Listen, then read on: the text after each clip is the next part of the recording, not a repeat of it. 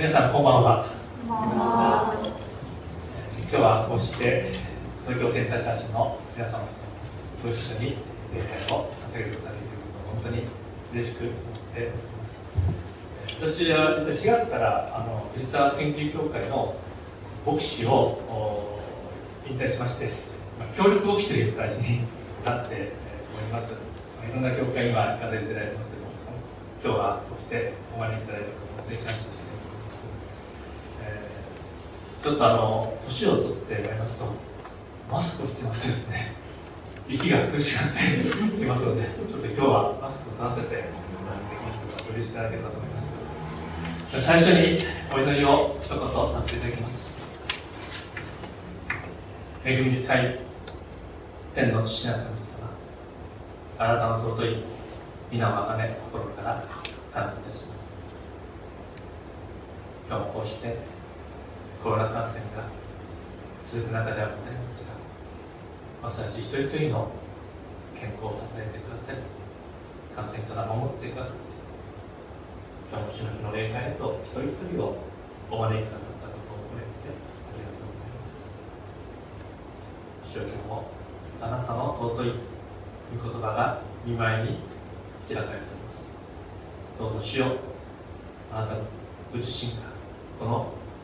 御言葉の解き明かしの真ん中にご臨在ください鈍き私たちの霊の目心の目を御霊ご自身が開かせてくださいあなたが語られる言葉をまっすぐに受け止め御言葉に従って生きるものとなさしめてくださるよう心からお願いいたしますまた神様この東京センターチカーチのお師でられる下村先生の上に主の豊かな会議と癒しまたリハビリがこれからも続けられますけれどどんどん主の導きがあり完全に病が癒されてまたこの宣教の働きが皆様と共になされていくことができるよう心からお祈りいたします。ただわりあって伝えております大姉妹の上にも主の豊かな帰りの導きが豊かになります。しこれからの時を見ているので感謝しつつイエス・キリストの尊い皆によってお祈りいたします。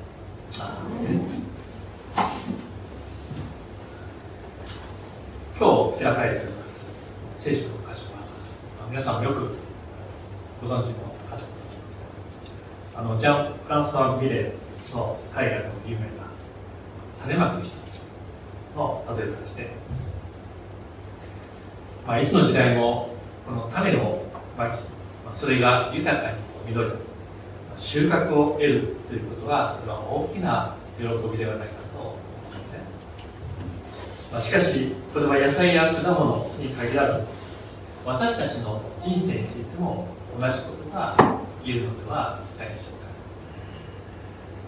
誰しも、まあ、この世に生まれてきた以上は実り豊かな人生を歩みたいと願うので、しかし問題は私たちが実り豊かな人生という時どのような人生をこの実り豊かな人生と考えるか。これは人によって随分と異なるのではないかと思います、まあ、皆さんが緑豊かな人生を人生という時にですねどんな人生を考えるでしょうか、まあ、一般に私たちがこの緑豊かな人生という時ですね仕事や事業で成功を収めることとかあるいは大金持ちになることとかあるいは有名人になることとかあるいは社会に大きな貢献をすることと考えるかもしれません、あ、あるいは家族が病気をせずに、まあ、健康で暮らし仕事もでき仲良く愛し合っていければ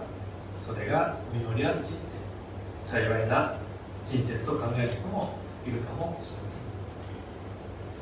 まあ、しかしイエスがここで語っているこの実とはどういうどのようなどうもそのようなですね。事業の成功とか金儲けとか健康といったものではなく神様を信じる信仰によってもたらされる霊的祝福を意味しておりますそれゆえ14節でイエスはイエスが語る身が熟するという言葉これは実は終わりまで歩むとか完成に至るという意味があるそうです。ですから身が熟すまでになりませんというのは信仰が未完成で終わる。未成熟のまま終わるというそんな意味があります、まあ、これは神の御言葉を信じキリスト者として歩んでいるのだから、まあ、この世の生活における思い煩いや富や快楽で塞がれて本来の神様が望んでいる信仰に至らない状態を指しています、まあ、ですからこのような人は信仰を持ったものの非常に中途半端な信仰で終わってしまい神様が約束している豊かな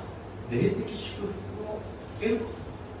と味わうこともできないで終わってしまう。そんな信仰者を指しているのであります。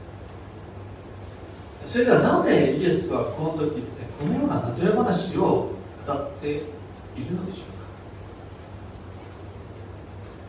それは私たちが実を結ぶクリスチャンに成長するということはそんなに簡単なことではないからです。確かにこの日本では福音の種をま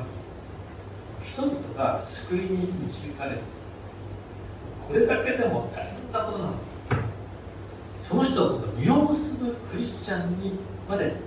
成長するというもっと大変なことです特にイエスは今日の例え話で私たちの救いや信仰において大きくね次の3つの違いが現れることを語っているように思います。まず第一の違いは同じように神の御言葉を聞いていながらそれを信じる者と信じない人が出てくるということです。同じようにこの神の御言葉を聞き福音を聞いているのにある人はそれを素直に信じ受け入れますがある人は全くこう見向きもしないのであります。これは本当にこの不思議なことだと思いませんか？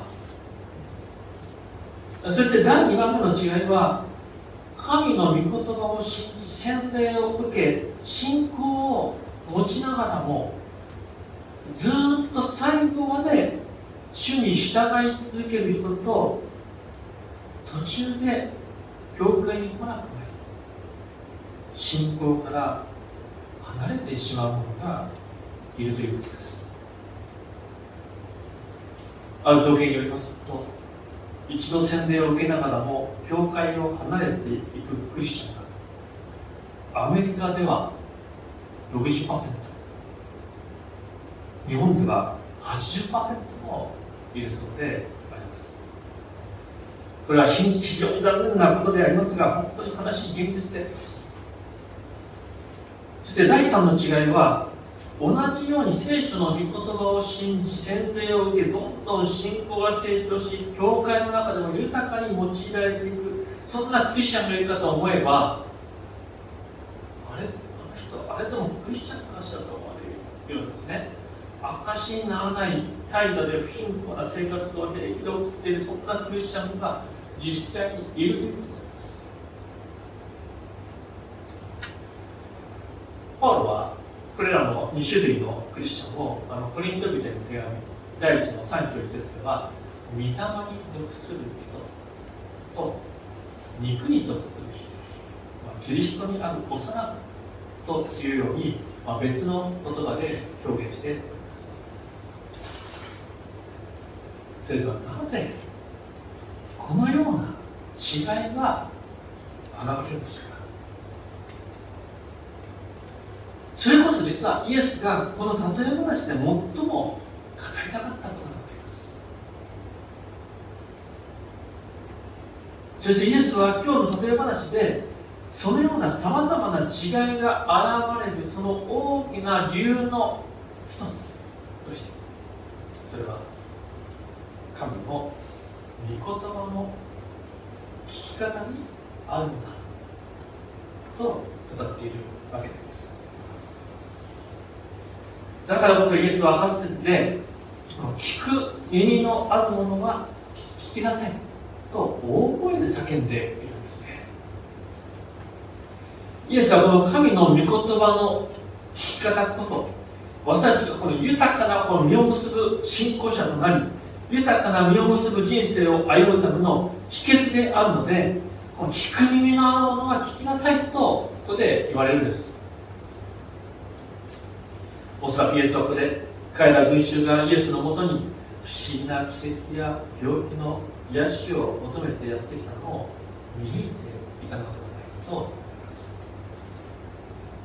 そんな群衆に向かってですね奇跡とか病気の癒しではなく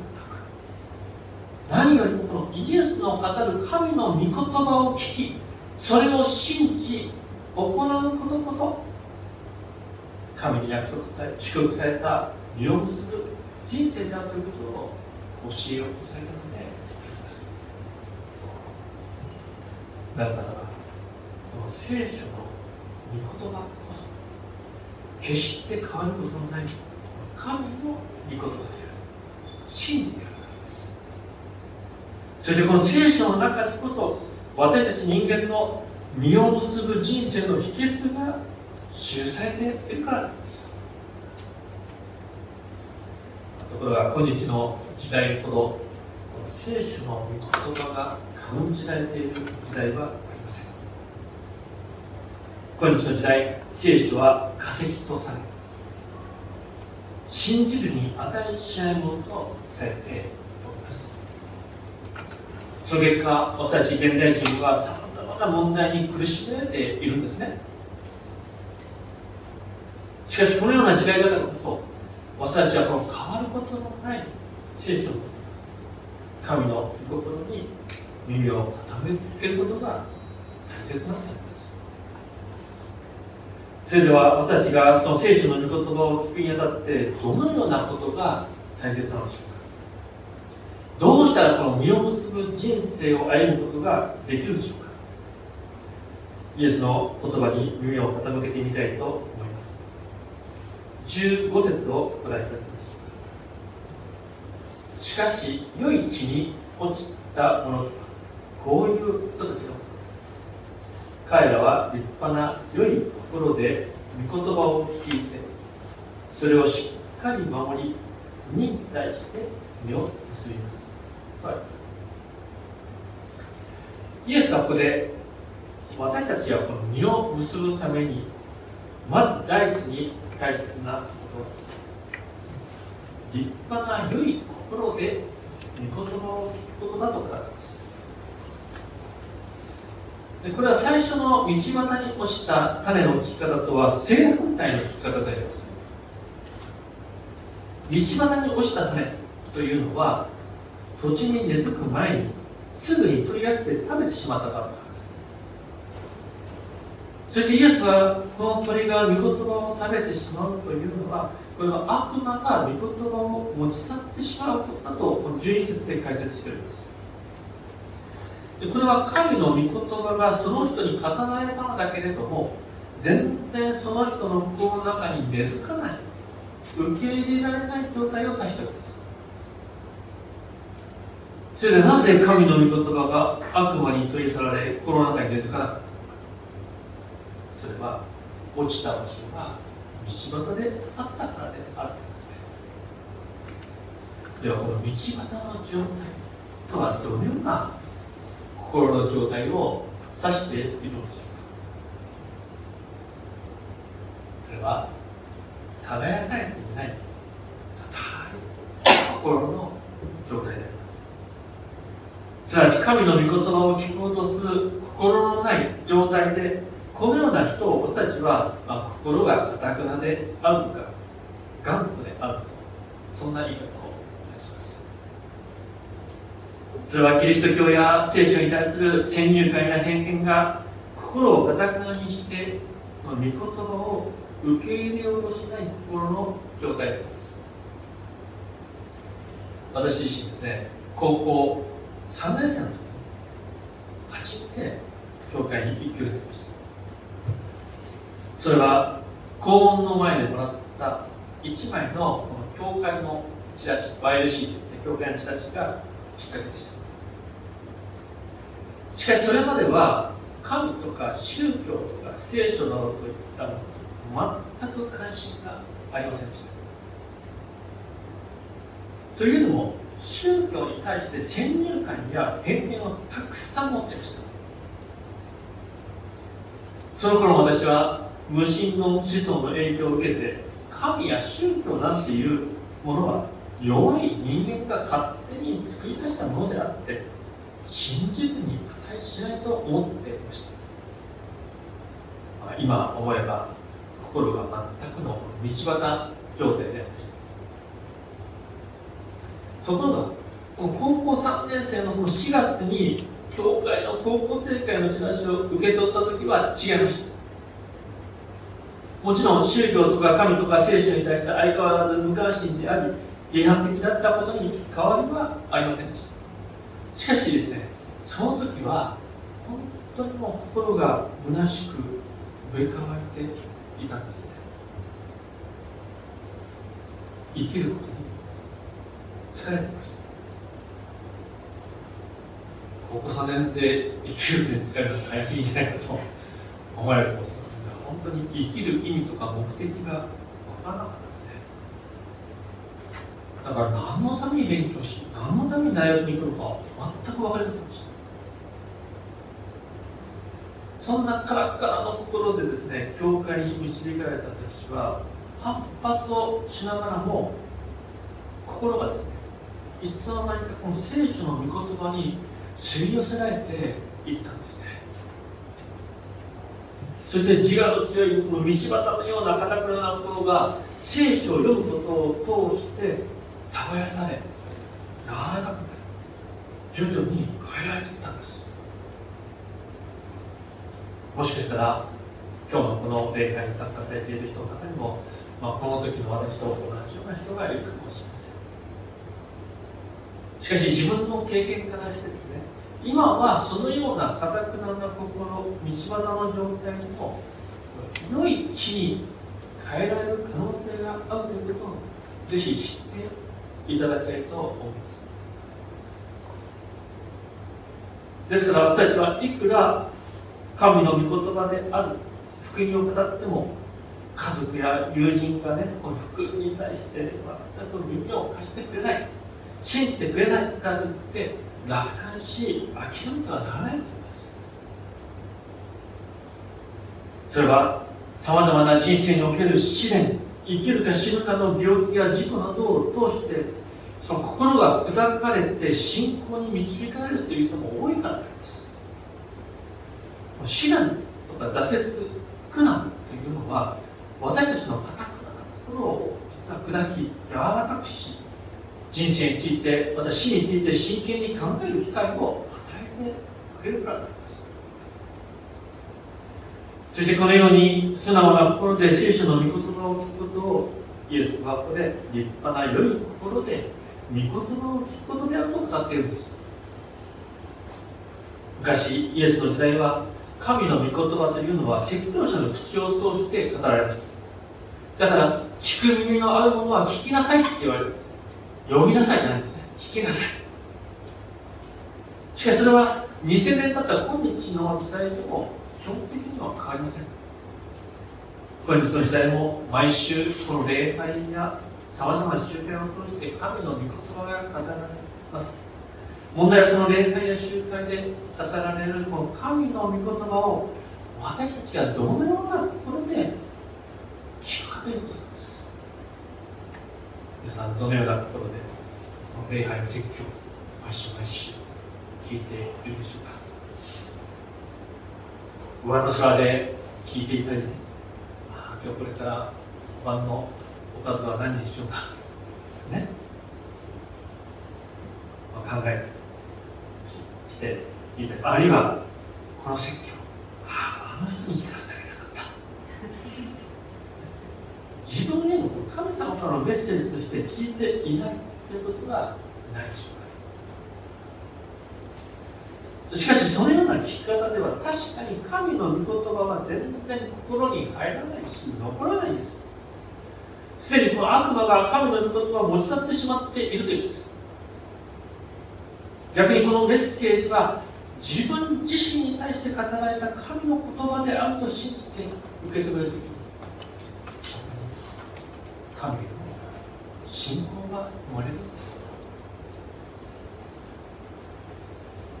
次に第2番目に正しい神の御言葉の聞き方としてイエスは15節でそれをしっかりと守りしっかりと守ることだと語ってますね。神の御言葉というのはただ聞くだけではダメなんです。それをこの神の御言葉として日々の生活の中で守り行うことが大切だと言いうんです。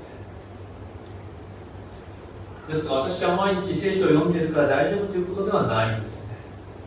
読んでればいいと思うんです。聖書の御言葉を自分の実際の生活や人生に当てはめてそれをしっかりと守っていけなければ全く意味がないんです。以前にあの東京のお茶の湯メズキリスト教会大会ご存知の方覚えてるんです？そこで牧会に関するセミナーがありましてそこに行きましたらあの浦和福音中教会の、まあ、牧師であられる坂野先生が講演をされておりましたその中で坂野先生は説教によって牧会ができるのかということはプロテスタント教会の最大の課題であると話していましたでそのためには語られる御言葉そのものがその人の心の内にとどまるかどうかが最も大切であるというのです。礼拝の中でこの語られる御言葉というのはそれを聞く者の心や生活生き方を変えるものでなければならないという説教というのは単にその人の聖書知識を増すだけの聖書の解説や仲介であってはならない。ということですまた今日は感動的でいい話を聞いたというだけでは十分ではないというまたあの人に聞かせたいでもダメなんです。聖書の言葉がそれを聞く人の罪の指し悔い改め生活の変化をもたらすものでなければならないというわけです。ところが残念ながら多くの説教はそこまで人々の心や生活生き方に変化をもたらすものとなっていないというんです。これは私たち牧師にとってはとても耳の痛いお言葉であります。しかしこれは牧師だけでなく説教を聞く側も問題でもあります信仰の形式化とか形骸化というもの信仰は上辺だけで実質のない中身のないあり方を指しておりますね。ですからイエスはマタイの福音書の7章21節ですね。私に向かって「主よ主よというものが皆天の御国に入るのではなく天におられる私の父の御心を行うものが入るのです。と語りますでこれは私はイエス様を信じてます。神様を信じてますと口だけでは言っていながらですね全然イエス様の教えに従って生きようとしない偽物のこう信仰者のことを指して語られた言葉なんです。もちろん。救いは私たちの行いによって与えられるものではありません。イエス・キリストをこの信じる信仰によって与えられます。しかしイエス・キリストを信じて救われた者はイエス・キリストのものとされ御霊が住まわれキリストの御心の内をキリストの愛の中を生きるものとして救われたのであります。ですからイエス・キリストを心から信じた者はもう御霊によって自然ともキリストの御言葉キリストの御心を行うものへと変えられていくというんです。それが信仰の成長とかあるいは成果と呼ばれるものです。それヤコブという人はヤコブ書のヤコブの手紙の1章22節でですね。御言葉を実行する人になりなさい。自分を欺いてただ聞くだけのものであってはいけませんと語っているんです。16世紀のプロテスタント宗教改革では当時のローマカトリック教会の全校義人良いことを行うことによって義と認められ全校義人の教えに対抗してあのマルチン・ルターは信仰義人。を前面に打ち出しいや救いは良い行いによってもたらされるのではなくキリストを信じる信仰のみによって与えられると主張しました。でこれに対していやそんなこと言ったら世の中は悪人ばかりになってしまうではないかと批判した。ローマカトリック教会に対してルターはそんなことを言うのはあなた方が信仰について全く分かっていないからだと反論しました。それはイエス・キリストを信じるということはイエス・キリストの御心を行うものとして救われたのである。私たちが悪いことや罪を犯すために救われたわけではないからであります。しかしプロテスタントの教会ではですねこの信仰義人というのが強調されることによってですね救われた後の信仰生活についてあまり教えられていないのも事実であります。それゆえ救いに預かった者が神の御言葉をもうしっかりと守っていけるということが軽んじられてきたと言えないでしょうか。そのためある牧師などはですねそんなプロテスタントの信仰を揶揄して私たちの信仰はいつの間にか救い教になってしまった救い教。いつの間にか救いが目的となってしまっているああ救われてよかったで終わってしまっているというんです。これはまるで結婚生活をね結婚式が全てであるかのように捉えているのとよく似ています。私は結婚式そのものを軽んじるつもりはありません。結婚式はたった一日で終わりその後の結婚その後結婚生活が始まるわけですよより大切なのはその後の結婚生活を夫婦でどのようにこの愛し合って共に暮らしていくかということなわけです。同じようにクリスチャンの信仰生活もイエスを信じて救われました。よかったよかった。で終わらないって言うんですその救われた後のキリストと共に歩む信仰生活こそが大切なんです。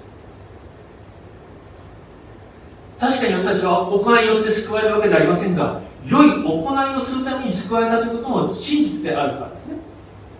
皆さんよくご存知のあのエペソ書2章8節から10節をご覧いただきましょうちょっと開けていただけますか？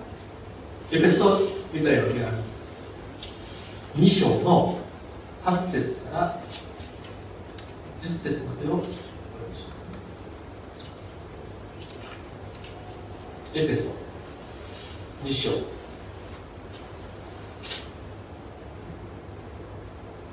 8節から10節までおしますね。よろしいでしょうか？386ページです。よろしいお読みします。この恵みの家にあなた方が信仰によって救われたのです。それはあなた方から出たことではなく神の賜物です。行いによるのではありません。誰も誇ることのないためです。ここで終わっちゃいけないんですね。実に私たちは神の作品であって良い行いをするためにキリストイエスにあって作られたのです。神は私たちが良い行いに歩むようにその良い行いをあらかじめ備えてくださいました。パウロはね私たちは神の恵みによってね永遠の命が与えられる救われるためだけでなく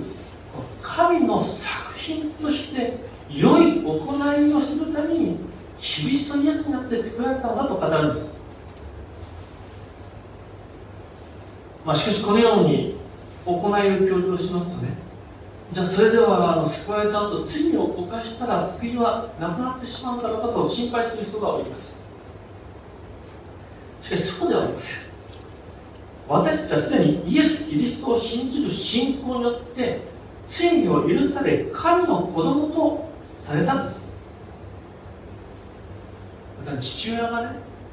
自分の子供が何か悪いことをしたかって言ってもお前は今日から私の子供ではないと言って感動し縁を切ることをするでしょうか。子供はその罪を悔い改め謝っていくるならば父親はその子供を許し子供として愛することに変わりはないのでありますこれは私たちギリシャの信仰についても同じことが言えます。イエスは最後の晩餐の席上新約の時代に生きる弟子たちに対して新しい戒めを一つだけ与えられました。イエスはヨハネの福音書の13章34、35節でですね、12節で互いに愛しなさい。私があなた方を愛したように、あなた方も互いに愛し合いなさい。互いの間に愛があるのだ。それによってあなた方が私の弟子であることを全ての人が認めるようになります。と語られました。それは私たちキリスト者同士が互いにこの愛し合うことによって神の愛神の許し神の清さがこの世に明かしされるために私たちはそのために救われキリストの弟子とされたということなんです。ですからキリストに対する真実な信仰は当然このキリストの御心を行うように導かれるんです。逆に信仰を行いを書いては死んでいるんですとヤコブは語るんですね。しかし旧約時代の神の民と言われたあのイスラエルの歴史や2000年間にわたる新約時代のキリスト教会の歴史というものを見ていきますとそこにはですね必ず残念ながら必ず信仰の形式化形骸化という問題が起こってまいりました。それは人間の持つ罪ゆえであります。イエスの時代当時のユダヤ人たちの信仰はイエスが聞かないしたようにまさに形式化し偽善の信仰に陥っていたんです。愛がなお題にされてたです。でそれは中世のローマカトリック教会の時代もそうでした。だから宗教改革が起こったんですね。しかしそれにはプロテスタント教会は大事なのかと言ったら実はプロテスタント教会も同じように堕落しているんですね。あの宗教改革ルタの宗教改革から100年後そのドイツのプロテスタントの国教会同じように信仰が堕落し形式化していったんですね。しかしそれに対してドイツ国教会内部で経験主義運動という信仰刷新運動が起こってまいりましたしかしこれらの改革者たちが一様に主張したことは何かそれは聖書の御言葉に変えるしかも熱心な聖書の学びだけでなく御言葉の実践を強調したんですね。聖書の御言葉をしっかりと守って生きることであったんです。皆さんそれでは私たちの信仰はいかがでしょうか？私たちの現在の信仰もいつの間にかねこの実体のない形式化したものや心の伴わない偽善の信仰に陥っていないでしょうか？茨の中に落ちた種のようにこの世と妥協する世俗的な信仰に陥っていないでしょうか？そのような人はたとえ神様を信じていると言っても身を結ぶことはできないとイエスは言うのですさて最後第3番目私たちが身を結ぶために大切なことは忍耐することが必要であるとイエスは言います。忍耐して身を結びます。ですね。農家にとって種をまきその実を収穫するまでになんと多くの忍耐が必要なことでしょうか。実際に種をまいて実を手にするまでに多くの時間がかかりますね。種をまいて翌日すぐにその実を収穫できるわけではないんです。その間嵐や日などの自然災害もあれば害虫や動物による被害からも守らなければなりません。また毎日毎日水をあげなければ。まさにこの忍耐が必要なんですね。しかしこれは私たちの信仰についても同じことが言えます。私たちもキリストを信じたからといって一朝一夕で迫害を耐えることができるようなそんな強い信仰者になれるわけではないのであります。イエスは私たちが成熟した身を結ぶ技術者に成長するには多くの時間とそして忍耐が必要であるというんです。山の上に落ちるとは喜んで御言葉を受け入れるが試練の時に身を引いてしまうそのような人たちのことですとあります。実は信じられないかもしれませんけどね。この日本ではキリスト教に好意的な人が割合と多いそうです。ミッションスクール。キリスト教の結婚式に対して憧れを持っている人が多くいるそうです。まただいぶ前の話になりますけどもかつて NHK の宗教調査アンケートでもしもあなたが何か宗教を選ぶとしたらどの宗教がいいですか？という問いに対してなんとキリスト教がいいと答えた人がダントツ1位で36%いたそうです。それなのになぜクリスチャンになる人が少ないんでしょうか？その理由を私たちは私たちを取り巻くこの仏教とか神道といったさまざまな宗教的な背景や、まあ、檀家制度などによるお墓の問題を挙げる人もいるでしょう。しかしイエスはその根本的な原因はその人の信仰の根がしっかりとこのイエス・キリストに根付いていないからであると語るんですイエスはヨハネの福音書の15章5節。ちょっと今日購読文であれ選んでくれてますからねねあの15章5節「私はブドウの木あなた方は枝です」人が私にとどまり私もその人にとどまっているいるならその人は多くの実を結びます。私を離れてはあなた方は何もすることができないのですと語っています。イエスはね私たち一人一人を主の弟子として選んでください。任命してください。それは私たちが多くの実を結ぶためであるとです。イエスは私たち一人一人が実を結ぶ人生を送ることを誰よりも願っているんです。そしてそのために大切なことは何か。それはイエスにとどまることだ。というわけです。これはイエスという幹にしっかりとつながってイエス様からこの愛の養分をいただきながら生きるということなんです。イエスは私たちにキリストを信じさえすれば何でもかんでもうまくいく順風満帆の人生が与えられると教えておりません。むしろこの世にあっては困難があると語ります。だから自分の十字架を持って私に従ってきなさいとも命じているんです。しかし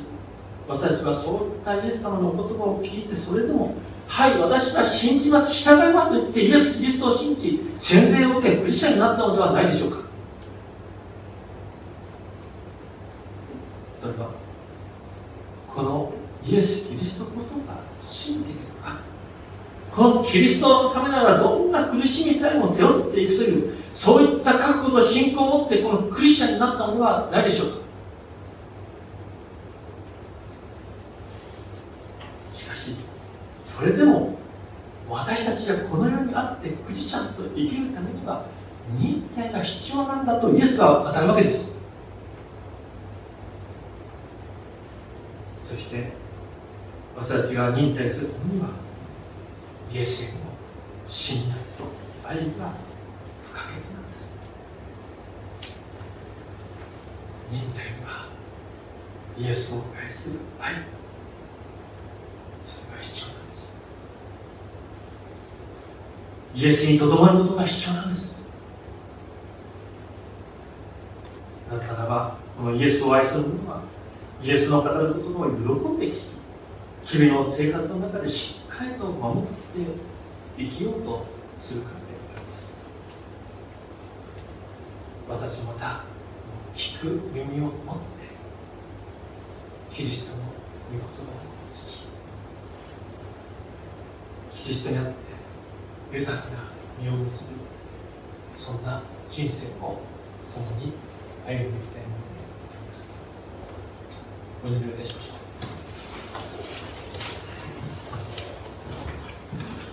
う。恵み深い天の父なる神様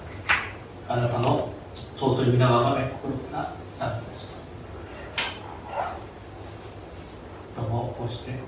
開かれた御言葉を通しましてあなたご自身の御心人間を知ることができてありがとうございます。主あなたは聞く耳のある者が聞きなさいとイエスのところに集まる無意識になって語りました主よ私たちにも聞く耳をお与えください。ただ御言葉を聞くだけでなくその御言葉をしっかの困難迫害また苦難の中にあってしっかりとイエス・キリストを信じて従っていく忍耐の信仰をお与えくださいそしてあなたが用意された豊かな実を結ぶそのような人生を送ることができますようにどうぞ導いてくださいこの祈りと願い主イエスキリスト